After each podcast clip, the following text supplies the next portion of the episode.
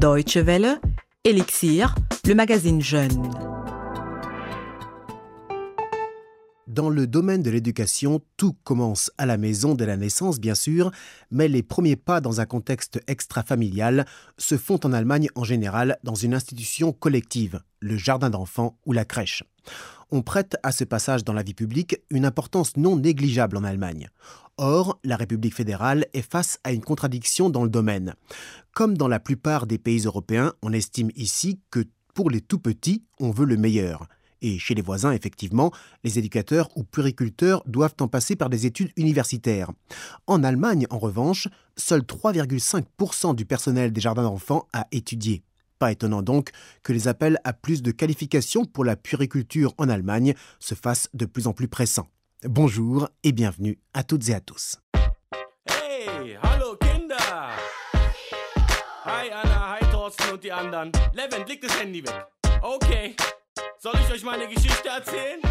Dann hört zu jetzt. Die kleine Jenny war so niedlich, als sie sechs war. Doch dann bekam Mama ihre kleine Schwester. Jetzt war sie nicht mehr der Mittelpunkt, sie stand hinten. C'est le rappeur berlinois Sido qui ouvre le bal avec sa chanson Augen auf, en français Ouvrez l'œil, un avertissement aux parents concernant l'éducation de leurs enfants.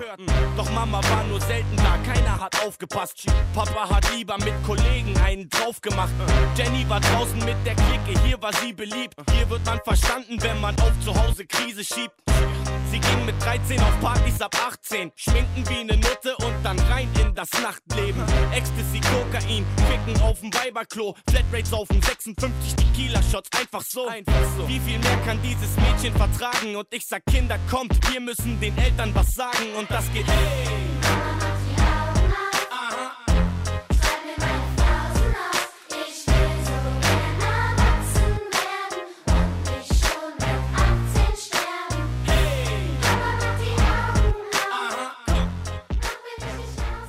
Écoutez la Deutsche Welle, nous parlons aujourd'hui de la puériculture dans Elixir. En effet, l'Allemagne se pose des questions sur le niveau de qualification des personnes qui s'occupent des tout-petits dans les crèches et les jardins d'enfants de la République. On parle de plus en plus d'un cursus universitaire obligatoire. Mais une telle exigence est-elle judicieuse alors que le personnel pédagogique pour les 0 à 6 ans fait déjà cruellement défaut?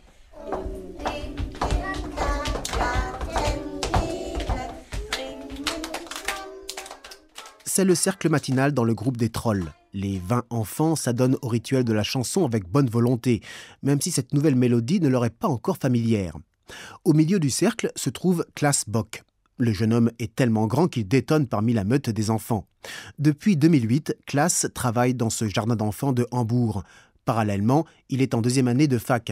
Il y étudie une matière peu courante pour les hommes surtout, l'éducation de la petite enfance. Gold wert ist, wenn man schon was. Je me rends compte maintenant, pendant mes études, que l'expérience professionnelle est inestimable. À la fac, nous apprenons à travers des théories à parler des gens, de leur comportement, etc. Tout cela de façon très abstraite. Et nous essayons plus tard de mettre cela en pratique. Mais si je n'avais pas eu cette expérience sur le terrain, si je n'avais pas eu de contact avec les enfants auparavant, je n'aurais pas pu opérer ce transfert aussi bien. Le cursus que suit Klaas Bock à l'école supérieure protestante pour le travail social à Hambourg est exclusivement conçu sur le modèle dual, alliant la théorie en accompagnement de la pratique professionnelle.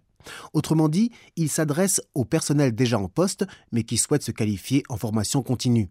Dans toute l'Allemagne, il existe aujourd'hui 70 cursus dans ce secteur, que ce soit en formation continue ou en études purement universitaires. Le terme générique sous lequel on peut les regrouper est la pédagogie de l'enfance. Elke Alzago dirige une telle faculté à l'école supérieure protestante de Hambourg. Elle pense savoir pourquoi ici, en Allemagne, les éducateurs n'ont jamais eu besoin de faire des études. Selon elle, c'est la conséquence de l'histoire allemande de l'évolution de la profession et de l'image de la femme.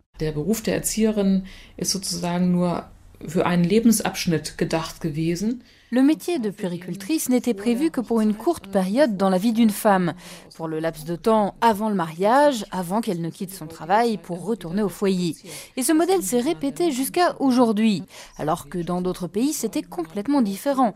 Là, les femmes ont été tout autrement intégrées dans les circuits professionnels, car on y avait une autre image de la mère, celle d'une femme qui allie travail et famille.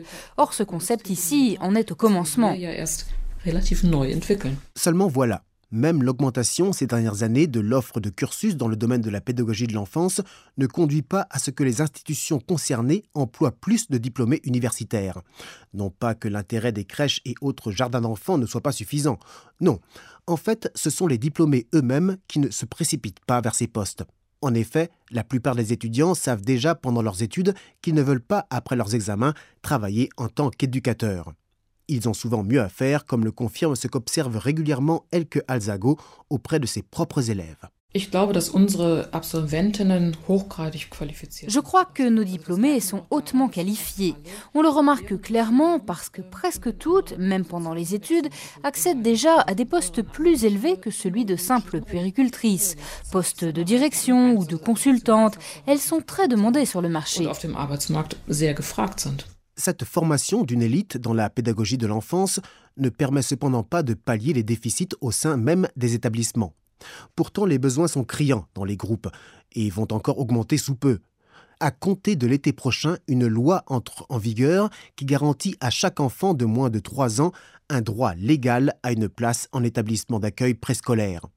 Or, pour l'instant, il manque sur le territoire 220 000 places et près de 42 000 puériculteurs. Alors évidemment, lorsque l'on considère cet énorme fossé entre la demande et l'offre, les velléités académiques de la profession frisent l'absurdité. Du moins aux yeux de certains. Ce n'est pas le cas d'Elke Alzago, pour laquelle la solution pourrait résider dans une cohabitation fructueuse. Je crois que nous avons besoin d'énormément de personnel qualifié dans les groupes. Et tous ne doivent pas forcément avoir fait des études. Mais si chaque équipe comptait une ou deux diplômés de l'université qui puissent guider leurs collègues dans certaines situations, cela donnerait une bonne complémentarité.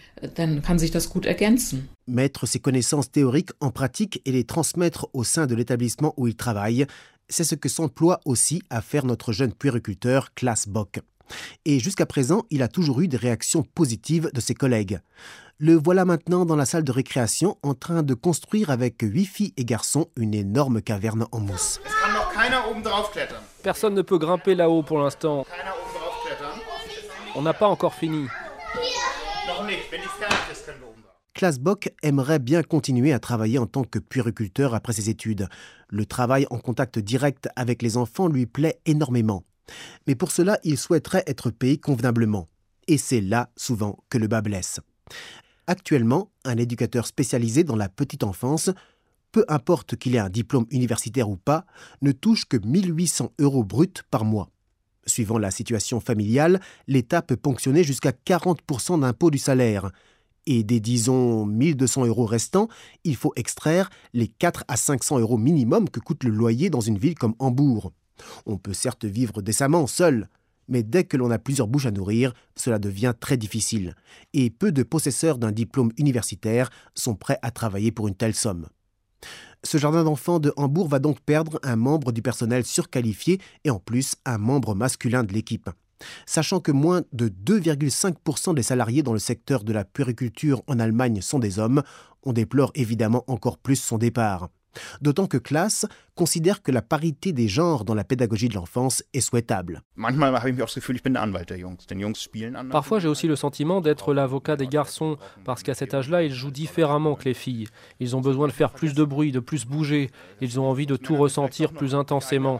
Nous, les hommes, de par notre propre vécu, nous sommes peut-être plus à même de nous dire que dans la salle de récréation, ils doivent faire euh, du bruit, qu'ils ne peuvent pas faire les fous en silence.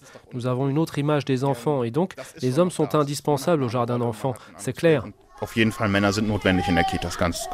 Et que la présence d'un homme dans la crèche ou le jardin d'enfants soit positive pour les garçons n'empêche pas les filles aussi d'être enthousiastes. Er.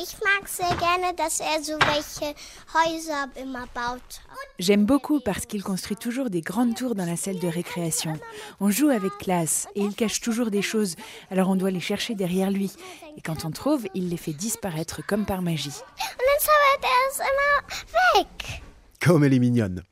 Merci en tout cas à Janine Albrecht qui a recueilli ces témoignages pour la Deutsche Welle.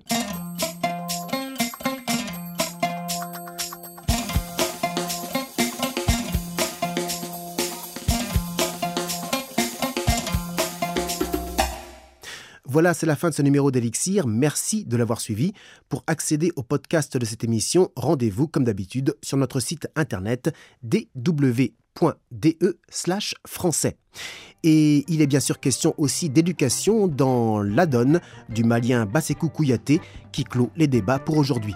Excellente suite de programme sur la Deutsche Welle et à la prochaine. Salut